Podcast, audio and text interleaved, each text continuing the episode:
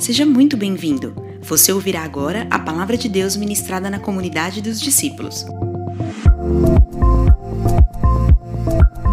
Você pode acompanhar o esboço dessa ministração em nosso app disponível na Apple Store ou no Google Play, e também através do nosso site, comunidadedosdiscípulos.com.br. Pronto! Vamos receber com alegria a mensagem através da pregação de hoje. Amém. Vamos ler João 18, do 1 até o verso 14. Acho que está projetado aqui. Quero ler com você. Diz assim: Tendo terminado de orar, Jesus saiu com seus discípulos e atravessou o vale do Cedron.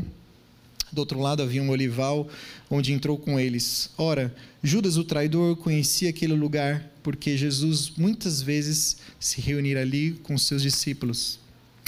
Então, Judas foi para o olival, levando consigo um destacamento de soldados e alguns guardas enviados pelos chefes dos sacerdotes e fariseus, levando tochas, lanternas e armas. Jesus, sabendo tudo o que lhe ia acontecer, saiu e lhe perguntou: A quem vocês estão procurando? A Jesus de Nazaré, responderam eles. Sou eu, disse Jesus. E Judas, o traidor, estava com ele, com eles. Quando Jesus disse: Sou eu, eles recuaram e caíram por terra. Novamente lhes perguntou: A quem procuram? E eles disseram: A Jesus de Nazaré. Respondeu Jesus: Já disse a vocês que sou eu. Se vocês estão me procurando, deixem ir embora estes homens. Isso aconteceu para que se cumprisse a palavra que ele dissera: Não perdi nenhum dos que me deste. Simão Pedro, que trazia uma espada, tirou-a e feriu o servo do sumo sacerdote, decepando-lhe a orelha direita. O nome daquele servo era Malco. Jesus, porém, ordenou a Pedro: guarde a espada. Acaso não haverei de beber o cálice que o Pai me deu? Assim, o destacamento de soldados com seus comandantes, com seu comandante e os guardas dos judeus prenderam Jesus, amarraram-no e levaram primeiramente Anás, que era sogro de Caifás, o sumo sacerdote naquele ano. Caifás era quem tinha dito aos judeus que seria bom que um homem morresse pelo povo. Amém? Hoje é o segundo domingo da nossa série especial sobre a Páscoa. A gente está falando sobre esse tema uh, e falamos a cada ano sobre esse tema tão especial para nós cristãos. Hoje é o segundo domingo e domingo que vem terminamos a série. Domingo passado falamos sobre a obra de Jesus, os milagres. Eu sei que foi assim, para mim foi maravilhoso. Eu creio que para você também. Hoje, cronologicamente, falaremos sobre a morte de Jesus. E dentro desse tema da morte, dentro desse tema da morte de Jesus, o tema que eu escolhi falar hoje, Deus falou ao meu coração, eu quero compartilhar com você sobre a ira de Deus. E com certeza esse assunto da ira de Deus, ele é um dos assuntos que trazem maior desconforto para crentes e não crentes, né? É um dos assuntos que quando nós lemos as passagens da Bíblia, e, e, para algumas passagens a gente vê esse Deus que é tão misericordioso, cheio de amor, em outras passagens a gente vê um Deus que parece tão irado, um Deus sanguinário, um Deus que uh, cheio de, de, de ira, e a gente fica desconfortável ao ponto de negarmos esse Deus e negarmos ele em nossa mente, eu quero dizer, e falarmos que o Deus do Antigo Testamento é um Deus diferente do Novo Testamento, o que não é verdade. E nessa época da Páscoa, muitas igrejas têm pregado sobre isso, sobre a crucificação, falando sobre a paixão de Cristo, sobre a cruz. E eu quero refletir com você sobre a ira de Deus à luz desse evento que já foi ensinado aqui, ao falarmos sobre a crucificação. Então, quando lemos essa passagem aqui de João 18, ela parece que não tem a ver com a ira de Deus, mas eu quero mostrar para você que ela tem tudo a ver com a ira de Deus. E eu, nós veremos que a ira de Deus, na verdade, ela é garantida, ela é controlada e ela é absorvida. Garantida, controlada e absorvida. Então, em primeiro lugar, nós lemos do verso 1 a 3 que ela é garantida. É, quando os soldados, Judas traz Jesus e ele leva os soldados e os chefes dos sacerdotes até Jesus lá no, no, no, olival, né, a Bíblia diz. E nesse relato a gente vê que chegam até Jesus com armas e com tochas pessoas judias, ou seja, judeus e gentios, soldados romanos e israelitas, pessoas que haviam acompanhado Jesus no seu ministério, pessoas que tinham visto Jesus em Jerusalém a cada ano do seu ministério. E durante muito tempo, infelizmente, as pessoas têm acreditado nessa mentira de que foram os judeus que crucificaram Jesus, os judeus foram os responsáveis por matarem a Jesus, mas João, o apóstolo, o escritor desse evangelho, ele nos mostra uma outra realidade. Ele nos mostra que quem chegou para prender o Filho de Deus foram judeus e gentios, conhecedores da Bíblia e não crentes, cristãos cristãos não, né? Judeus, conhecedores da Bíblia e pagãos, como soldados romanos. E ele descreve essa unidade entre esses dois povos que se reuniram para atacar Jesus. E logo Jesus, ele é recolhido, ele é pego ali, as pessoas pegam nele, levam ele brutalmente para ser julgado, ele é açoitado, ele é ridicularizado, ele é humilhado, uma coroa de espinhos é colocado em sua cabeça até que ele passa pela cruz onde ele é brutalmente assassinado. Esse evento, irmãos, a crucificação, ele é o maior ato de ira que nós seres humanos já fizemos contra Deus. João descreve judeus e gentios unidos para mostrar que não foi apenas um povo, uma raça que matou a Jesus, mas fomos todos nós que o fizemos. E Paulo ele explica isso, esse sentimento de inimizade, de ira contra o próprio Deus em sua carta aos Romanos. Em Romanos capítulo 5, verso 10, está escrito: "Se quando éramos inimigos de Deus". Ele diz que nós crentes, porque ele está escrevendo para uma igreja que estava em Roma, ele estava falando assim: nós éramos inimigos de Deus e Deus interviu, nós fomos reconciliados mediante a morte do seu filho. Em Romanos 8,7 ele ainda diz, ele vai além, que a nossa mentalidade, nossos pensamentos, a nossa forma de viver, pensar, desejar, escolher aquilo que escolhemos diariamente, é uma mentalidade que é inimiga, é uma mentalidade da carne, ele diz, e essa mentalidade é inimiga de Deus porque não se submete a Deus. Inimizade aqui significa ira, porque não é amor que você sente pelos seus inimigos, é ira. E é exatamente assim irado que nos tornamos em relação às pessoas que temos inimizade. Paulo diz que nós éramos inimigos de Deus até que o Espírito Santo intervisse. E a nossa mentalidade natural, ela é inimiga de Deus. E o que as Escrituras dizem, então, amados, é que nós não apenas não cremos em Deus, mas que nós o odiamos até que algo aconteça no nosso coração. Alguns podem pensar, e eu creio que tem algumas pessoas aqui assim, eu, eu não creio em Deus, eu não creio como você crê, eu não vou à igreja como você vai, eu não vivo uma vida como você vive. Eu apenas não creio em Deus, mas não quer dizer que eu odeie. Mas esse pensamento é enganoso. Veja, o coração humano, nosso coração natural, ele odeia tudo aquilo que ameace a sua soberania. O nosso coração odeia tudo aquilo que seja contra a nossa própria vontade, que ameace a nossa autossuficiência, o nosso desejo de independência. Odiamos aqueles ou aquelas coisas que interferem na nossa própria vontade. Rapidamente aprendemos a ser os nossos próprios deuses, a fazer sempre as nossas próprias vontades, a agradar a nós mesmos, e qualquer pessoa que entre no nosso caminho ou qualquer coisa que ameace essa soberania nos deixa irados. Santo Agostinho, em seu livro Confissões, ele conta um relato muito interessante. É um livro de memórias, né? Ele conta que quando ele era muito jovem, um adolescente, ele entrou no quintal do seu vizinho e roubou as peras de uma árvore que seu vizinho tinha. E ele roubava essas peras, e a alegria dele era roubar as peras do seu vizinho, e ele jogava as peras para os porcos comerem. Anos depois, ele foi refletir sobre isso, anos depois, né, convertido, ele foi refletir sobre isso, escrevendo seu livro. Ele conta indignado, não entendendo por que ele fazia isso, mas porque na verdade ele nem estava com fome quando ele fazia. E o pior, ele nem gostava de peras. E aí ele só podia chegar à conclusão que ele fazia o que fazia, ele as roubava, porque o seu, seu vizinho impediu de comer elas. Ele roubava porque ele tinha sido proibido de comer. Se a proibição de comer algumas peras traz isso, imagine o que acontece no nosso coração quando Jesus fala: ame o seu inimigo. Quando baterem em um lado da sua face, dê o outro lado. Perdoem as dívidas que vocês têm uns com os outros. E ao ler os evangelhos, você e eu, a gente percebe que ninguém responde moderadamente a Jesus, não é mesmo? Quando Jesus ele falava com as pessoas, ele brotava alguns sentimentos, mas ninguém respondia moderadamente, tipo, uau, que interessante, que, que, que pensamento.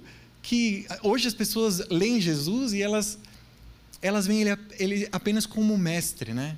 Uau, é o melhor mestre que já existiu. Mas quando você lê os evangelhos e você percebe as reações das pessoas que caminharam com ele, pessoas que se encontraram com ele, o que menos tem ali, o que na verdade não tem nenhuma reação moderada.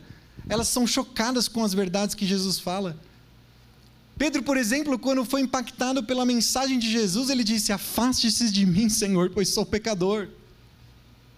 Em outro determinado tempo, Jesus estava falando das verdades do reino e as pessoas se fizeram motim, se reuniram para jogar ele de um penhasco. Jesus teve que correr, ele teve que se esconder, ele teve que contar com a ajuda ali dos seus discípulos para ultrapassar aquelas pessoas que queriam jogá-lo, matar ele antes da hora.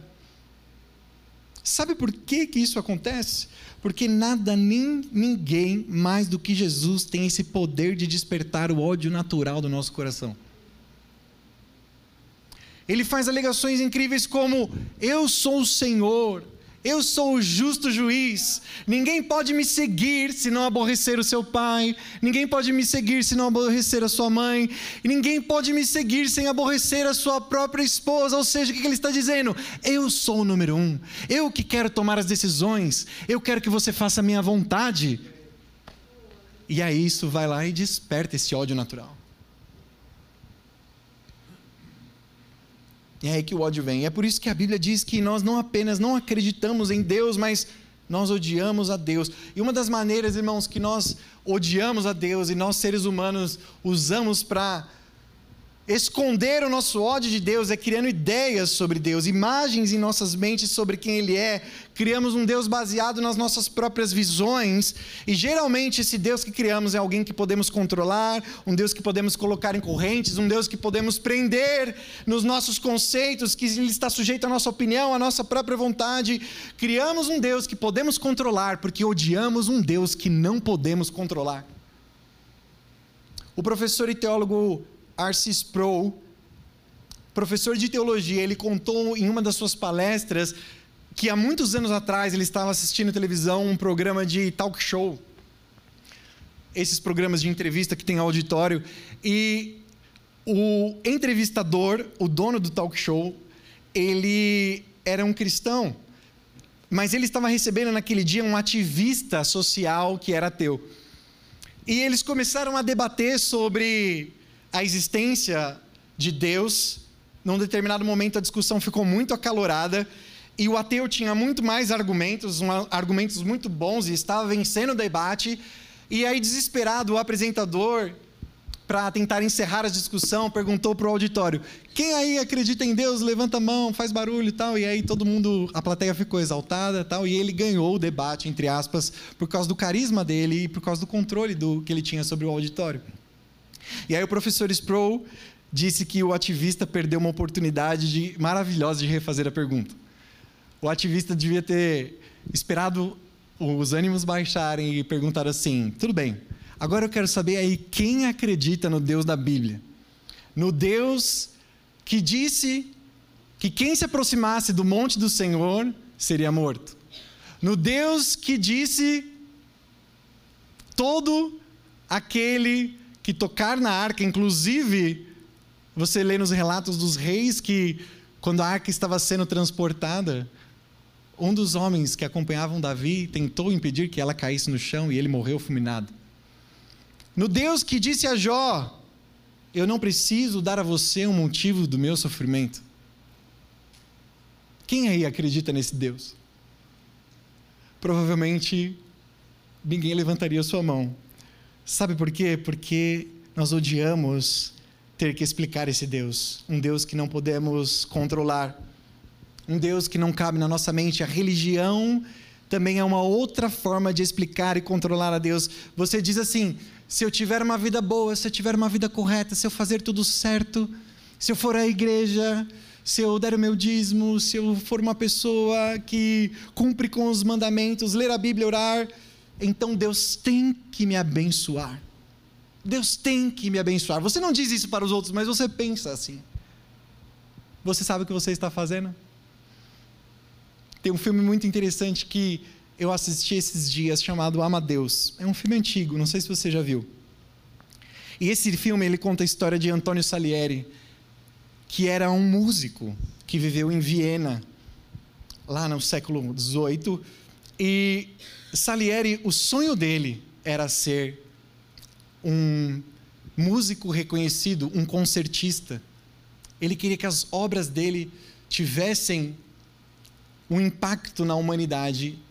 E uma das cenas do filme mostra ele na igreja junto com a sua família, e ele ajoelhado e mostra ali um, um crucifixo, um Jesus crucificado, uma imagem, e ele orando com todo fervor diz assim: Deus, eu quero te pedir apenas uma coisa para a minha vida. Me faça um bom músico.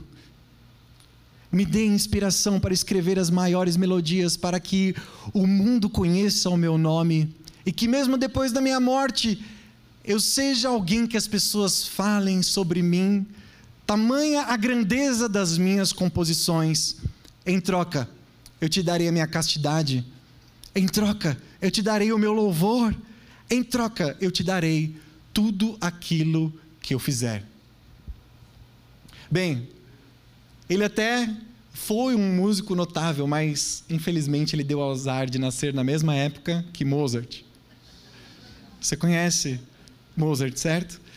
E aí, as cenas são maravilhosas, porque enquanto ele é um cara santo, dedicado à música e fazendo tudo certinho, Mozart compunha as mais belas composições que a humanidade já ouviu. As pessoas ouviam as, as óperas de Mozart, as composições dele e falavam assim: o céu está aqui. É exatamente a voz de Deus que nós estamos ouvindo aqui. Só que Mozart era um devasso, era um beberrão, era um cara que tinha esse fascínio pelo sexo feminino, né? Ele buscava, enfim, você entendeu o que eu quis dizer, né? Era um safado, né?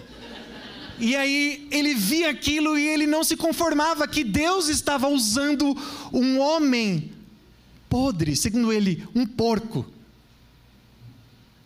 para expressar os seus dons.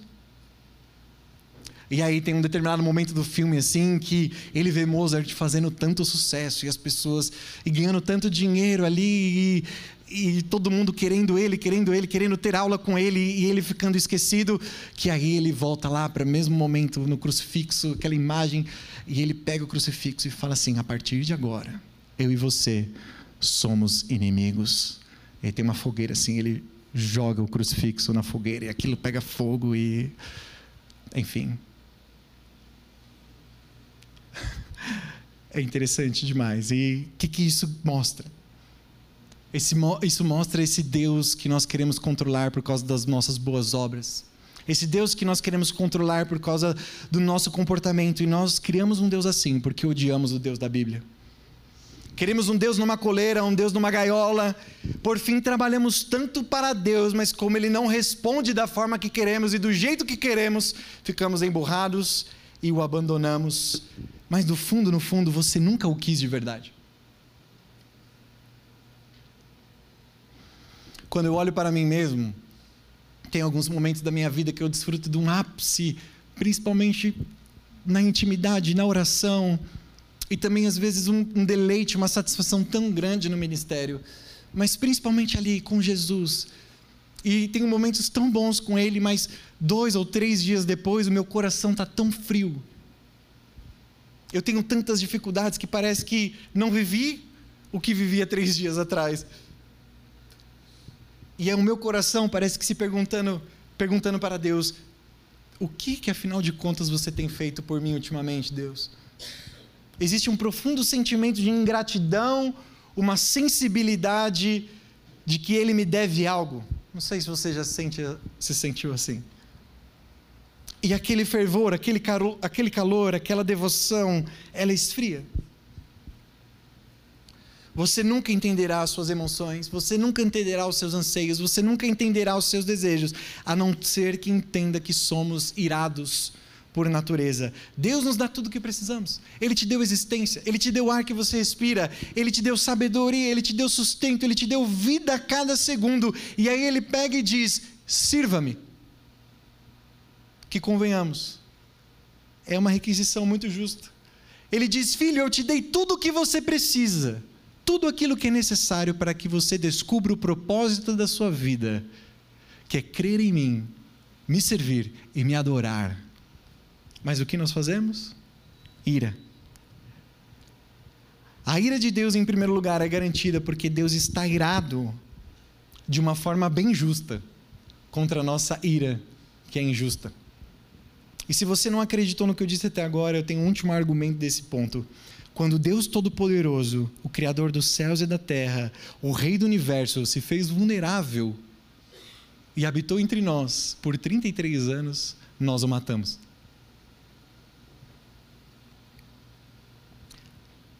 E todos nós fizemos isso.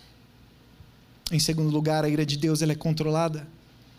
João 18, do verso 4 a 6, está aí, diz assim: Jesus, sabendo tudo o que lhe ia acontecer, saiu e lhes perguntou: A quem vocês estão procurando? A Jesus de Nazaré, responderam eles. Sou eu, disse Jesus. E Judas, o traidor, estava com eles. Quando Jesus disse: Sou eu, eles recuaram e caíram por terra. Aqui no grego, a resposta que Jesus dá, na verdade, é: Eu sou. Parece gramaticalmente incorreto, mas teologicamente é correto, porque eu sou é o nome que Deus dá a si mesmo. Em primeiro lugar, lá no livro de Êxodo, a Moisés, quando Moisés contempla a sarça e é chamado por Deus para ir até o Egito, voltar ao Egito e resgatar o povo de Deus do Egito, de Faraó. E Moisés, enfim, você conhece a história, ele discute com Deus ali naquele momento, mas chega uma hora que Moisés diz assim: tudo bem, eu vou, mas a quem eu digo que me enviou quando eles perguntarem: você veio aqui enviado por quem? E aí Deus diz para ele: diga que o eu sou te enviou. E tem um outro momento do. Esse não é a primeira vez que Jesus atribui a si mesmo o nome de Deus, mas em João 8,58, Jesus toma o nome de Deus e diz assim: Antes de Abraão nascer, eu sou.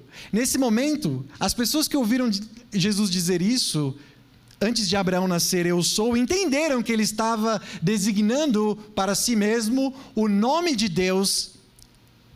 E como eles sabiam das histórias, eles sabiam da história de Moisés, eles sabiam que Jesus estava atribuindo para si o nome de Deus, eles ficaram furiosos. Porque naquele momento, se Jesus estava dizendo que ele era Deus, ele estava atribuindo o nome de Deus para si, como ele era Deus, então seus ouvintes deveriam se prostrar perante ele, adorá-lo e obedecê-lo. Mas o que eles fizeram? Eles pegaram pedras para apedrejá-lo.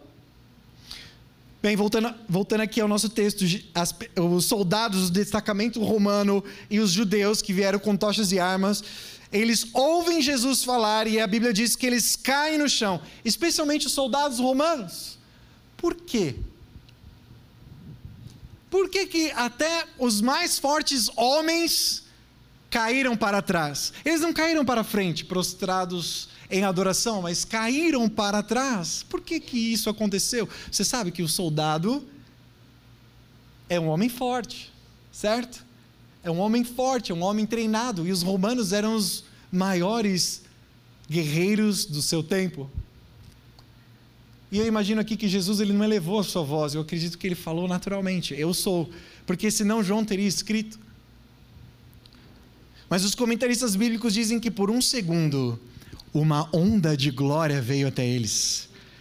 Essa glória infinita, extremamente poderosa, que era velada, que era escondida, mas por um segundo se manifesta para que todos ali vissem que eles estavam prendendo o Deus infinito em poder, glória e majestade, que de alguma forma se conteve de exterminar todos aqueles que estavam vindo até ele, pegar no Filho de Deus. Durante anos, Jesus jamais manifestou a sua ira perante os seus agressores, que mostra que a ira de Deus é controlada. Você se lembra daquele filme? Hoje eu estou meio cinéfilo, né? Indiana Jones e os Caçadores da Arca Perdida. Eu sei que você lembra. Quem lembra desse filme aqui? Os mais de 30 anos. Que tem mais de 30, me ajuda, vai. É maravilhoso, né? né? Não assistiu esse? Vale a pena, é um baita divertimento. Nesse filme, você lembra o que acontece? Quando os soldados nazistas vão lá e pegam a arca, e aí tá diante daqueles homens poderosos, e Indiana Jones está lá acorrentado com a Mariel. Lembra da Mariel? E, e aí eles abrem a arca da aliança.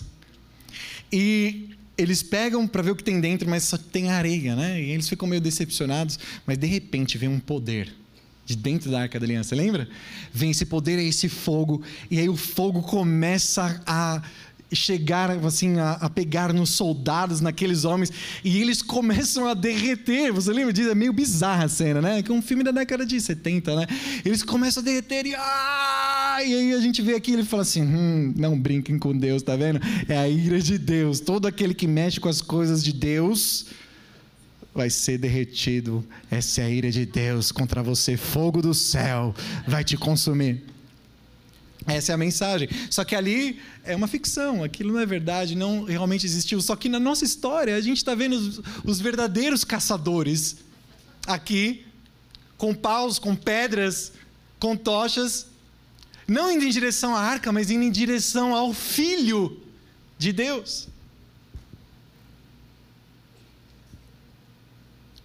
E eles querem prendê-lo e maltratá-lo, mas o que Deus faz? Desce fogo do céu para consumir a todos?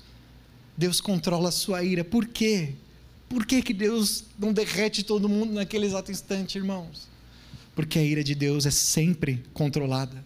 Tudo que a Bíblia fala sobre Deus, ela fala atribuindo a Deus de maneira parcial. Por exemplo, quando a Bíblia diz que Deus é o nosso bom pastor, ele está se referindo a um pastor de ovelhas, não significa que Deus é exatamente um pastor de ovelhas, mas que ele tem características de um pastor de ovelhas. Assim como ela diz quando Deus, que ela se retrata Deus como pai, ela está dizendo que Deus tem características e aspectos positivos em relação ao pai. E a mesma coisa quando a Bíblia diz que Deus tem ira.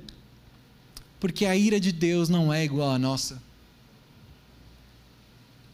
Quando ficamos irados, geralmente a nossa ira tem tudo a ver com o nosso ego. Quando ficamos irados, isso tem relação com o nosso temperamento, com a nossa irritabilidade, e quase sempre a nossa ira nos faz perder o controle, não é? Não é assim no trânsito?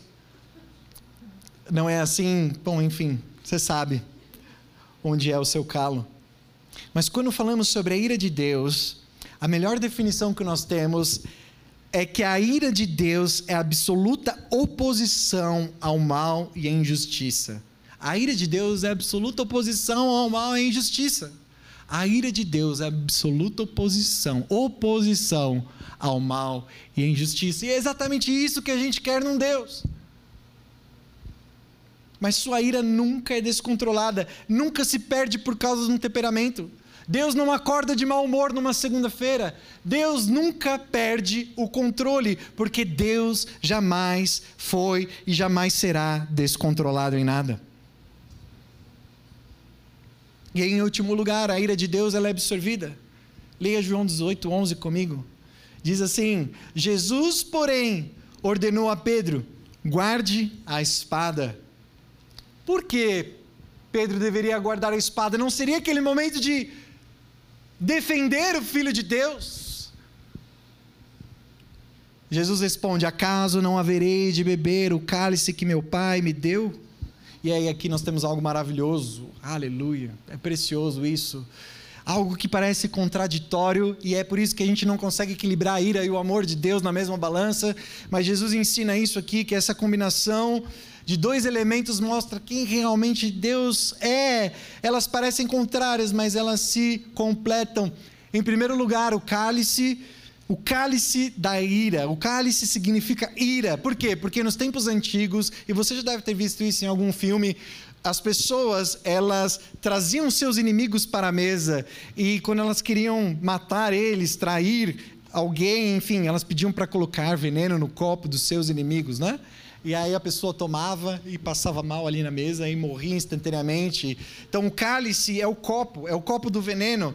E essa é a forma que Deus usa para explicar a sua ira. E no Antigo Testamento, a ira de Deus é sempre oposição judicial contra o mal e toda a injustiça.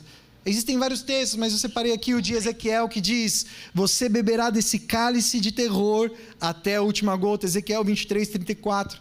Você beberá desse cálice de terror até a última gota. Deus dizendo ao seu povo, que era rebelde, idólatra, então o fará em pedaços e com cacos mutilará os seus seios, dizendo do efeito do veneno, o veneno tem sobre o nosso peito, né?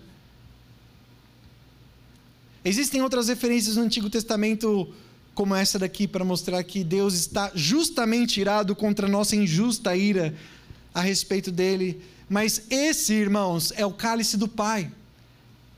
Esse não é o cálice do inimigo que está te trazendo à mesa para matar você. A Bíblia diz que Jesus, em João, disse: Eu não haverei de beber o cálice do meu Pai. Isso que parece contraditório, porque se Deus é pai e um pai amoroso, não deveria haver um cálice da ira. Ou se existe um cálice da ira contra a humanidade rebelde, a humanidade que odeia Deus, ela não deveria vir de um Deus que diz que é amor. Mas o que Jesus diz aqui é que Deus pode ser exatamente os dois. O que ele disse a Pedro e a nós é que na cruz ele tomou o cálice do seu Pai. As pessoas elas dizem por aí, eu, eu, eu tenho dificuldade, né? De acreditar nesse Deus irado, eu tenho dificuldade, dificuldade de acreditar nesse Deus que mandou matar pessoas lá no Antigo Testamento, nesse Deus que manda as pessoas para o inferno. Eu, eu acredito num Deus que ama as pessoas, num Deus que é só amor, que é só amor, que não é possível que o inferno exista. Não é possível que Deus seja outra coisa, não ser só amor, e Ele aceita você do jeito que você é. E aí eu te pergunto: você acredita em Jesus? E a maior parte das pessoas sempre responde sim. E a pergunta é: por que então que Jesus teve que morrer numa cruz?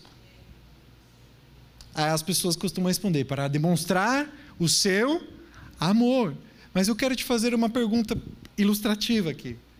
Se você está caminhando na rua com o seu melhor amigo, pense que você está lá caminhando aqui na avenida, dando aquele passeio, e de repente você e seu amigo se deparam com uma casa em chamas, pegando fogo daquele jeito, já o fogo tomando tudo, sem salvação. E aí ele vira para você e fala assim: amigo, deixa eu te mostrar o quanto eu te amo. E ele vai, corre em direção à casa em chamas e se joga no fogo e começa a derreter, pegar fogo e agonizar. Bizarro, né? Você diria que esse amigo ama você? Sim? Que é louco, né, pastora? Perdeu a mente, perdeu o juízo. Você ficaria chocado. Mas a última coisa que você diria era isso. Agora, na mesma situação, você e seu amigo caminhando, deparando-se com uma casa em chamas, mas você descobre que o seu filho está lá dentro, perto de morrer queimado, diante do fogo, de toda aquela situação, e o seu amigo instantaneamente passa na sua frente, entra na casa em chamas, resgata o seu filho de morrer, mas na tentativa morre no lugar do seu filho. E aí o que você diria? Uau! Ele me amava demais. Sim ou não? Você entende que se o Filho de Deus, inocente, precisou morrer numa cruz, de maneira tão vexatória, humilhado, com uma coroa de espinhos, pregos pregados em suas mãos, muitos açoites nas suas costas, pelado, nu. Um homem inocente, morrendo no meu e no seu lugar. Você acha que é apenas porque Deus nos amava? Ou é porque também nós estávamos em grande problema? Em um problema tão grande que jamais poderíamos nos salvar?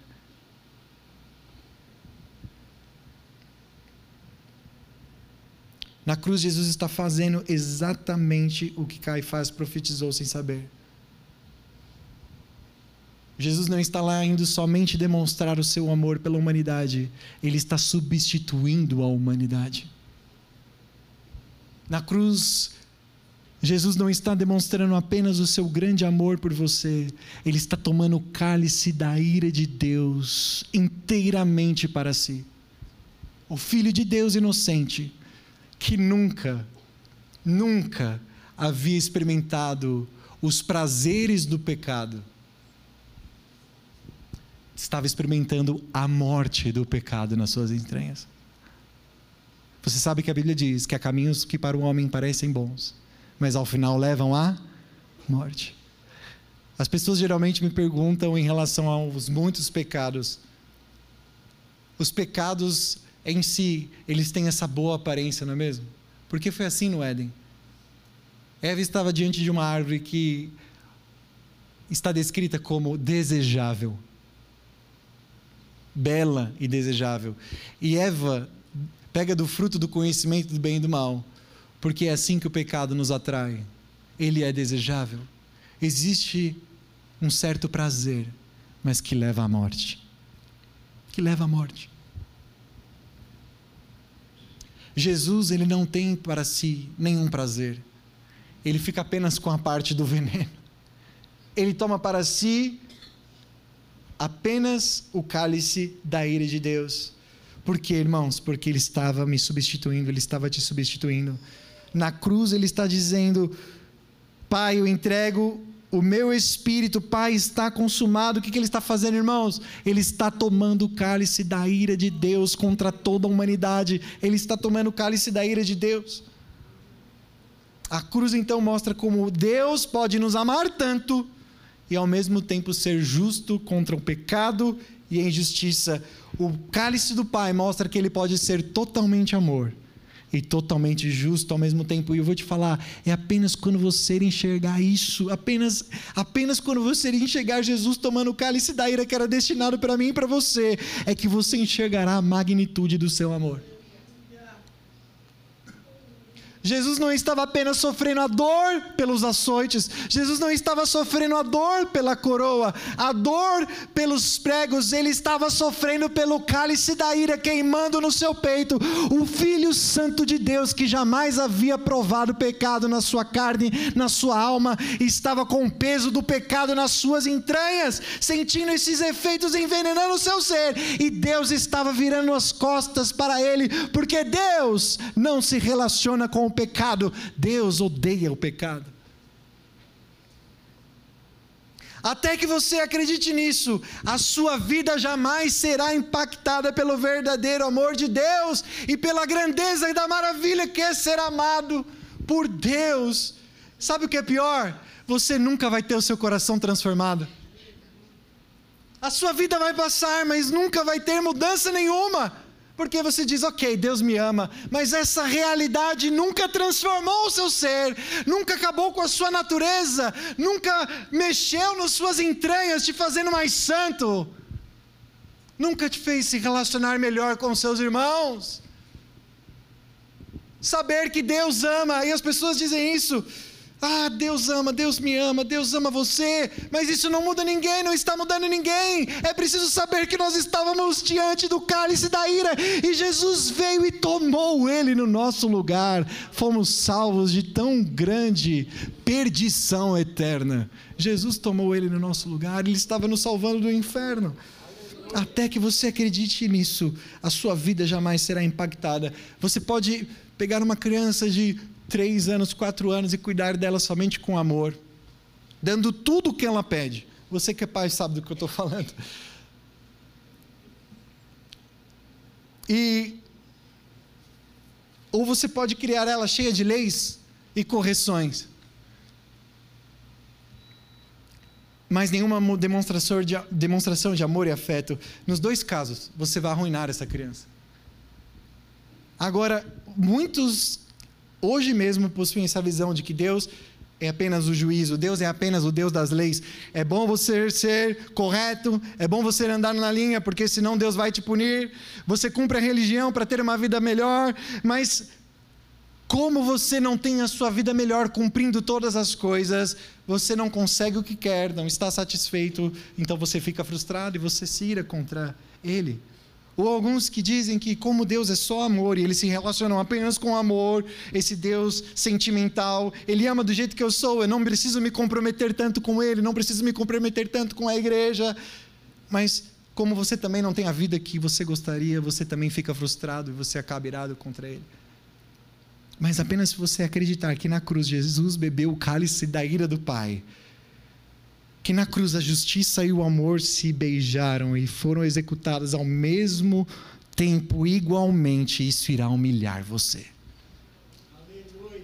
Isso irá te fazer mais apaixonado, não importando com as coisas que estão ao seu redor. Você vai dizer: era o meu lugar que Jesus tomou. Isso vai transformar, te humilhar, te fazer mais satisfeito, mais feliz, cheio de contentamento. Ao nosso redor, tudo pode continuar da mesma coisa, mas o crente está satisfeito porque o lugar dele foi garantido por um Cristo, por um Jesus, pelo Filho de Deus que passou na nossa frente. A nossa tentativa de salvar a nós mesmos, que era impossível, e tomou o cálice da ira de Deus no nosso lugar. Isso vai deixar você, irmão, tão convencido de que é amado, tão convencido do que Deus fez e como Ele deseja você, que você não vai conseguir dizer outra coisa a não ser: Jesus, eu te reconheço como meu mestre, como meu Senhor. Toma o teu lugar na minha vida, assume o trono do meu coração, assume o trono da minha vontade. O Senhor toma as decisões e não mais eu. Eu me submeto, Senhor, a viver a tua vontade. O Senhor escolhe com quem eu trabalho. O Senhor escolhe a forma como eu trabalho. O Senhor determina a forma como eu me relaciono. O Senhor determina a forma como eu trato a minha esposa. O Senhor determina a forma como eu trato os meus filhos. O Senhor determina a forma como eu lido com o dinheiro. O Senhor determina a forma como eu vivo a vida da igreja. O Senhor determina a forma como eu exerço o meu ministério. O Senhor determina todas as coisas. Porque ou Ele é Senhor ou Ele não é nada para você. Ele diz: Eu tomei o cálice da ira no seu lugar, para que você pudesse viver a vida que eu deveria ter vivido aqui. Eu amo aquele cântico do Ademar que diz: Pois morreu a nossa morte. Conhece?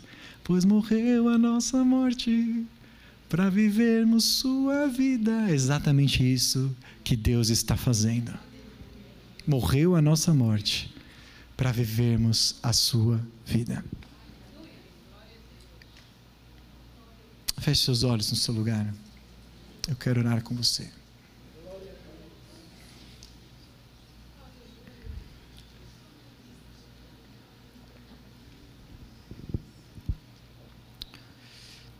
Pai, eu te agradeço por essa manhã. A tua igreja na face da terra comemora hoje como domingo de ramos. Domingo em que o Jesus, nosso Senhor, foi louvado ao entrar em Jerusalém, mas alguns dias depois estava sendo ridicularizado, açoitado e morto pelas mesmas pessoas que abriam a boca para louvar. As mesmas pessoas que o louvavam foram as mesmas que o insultaram. Isso fala da nossa humanidade, Senhor. Fala de quem nós somos quando temos a nossa soberania, a nossa autossuficiência, o nosso desejo de vivermos a nossa vida para nós mesmos, confrontados com as verdades de quem o Senhor diz que é. O número um, a autoridade. Aquele que quer tomar as decisões e pagou o preço por elas. Jesus, nessa manhã, eu entrego meu coração, o trono da minha vida mais uma vez eu me alianço a Ti, Senhor, junto com meus irmãos. Nos livra dessa ira natural que é despertada todas as vezes quando queremos fazer as coisas que queremos, até de maneira justa. Mas a tua palavra, o reino de Deus, diz ao contrário: amem os seus inimigos, dê a outra face, perdoe as suas dívidas. Aquele que quiser ser o primeiro, seja o que sirva em primeiro lugar. Esse reino de ponta cabeça que Jesus nos ensinou é o Senhor nos determinando o teu lugar e o lugar que o Senhor quer se assentar é onde se tomam as decisões principais, Senhor. Não nos permita, Jesus, nem a mim, nem a todos os que estão ouvindo aqui nesse prédio, os que estão ouvindo nessa live, viver as suas vidas baseados apenas em decisões pessoais. Tem caminhos que parecem tão bons, mas nos levarão à morte. Nos permita viver, Senhor, a tua boa, perfeita e agradável vontade. Aleluia. Em nome do teu filho amado Jesus. Olá, seja muito bem-vindo. Você ouvirá agora a palavra de Deus ministrada na comunidade dos discípulos. Você pode acompanhar o esboço dessa ministração em nosso app disponível na Apple Store ou no Google Play, e também através do nosso site comunidadedosdiscípulos.com.br. Pronto! Vamos receber com alegria a mensagem através da pregação de hoje.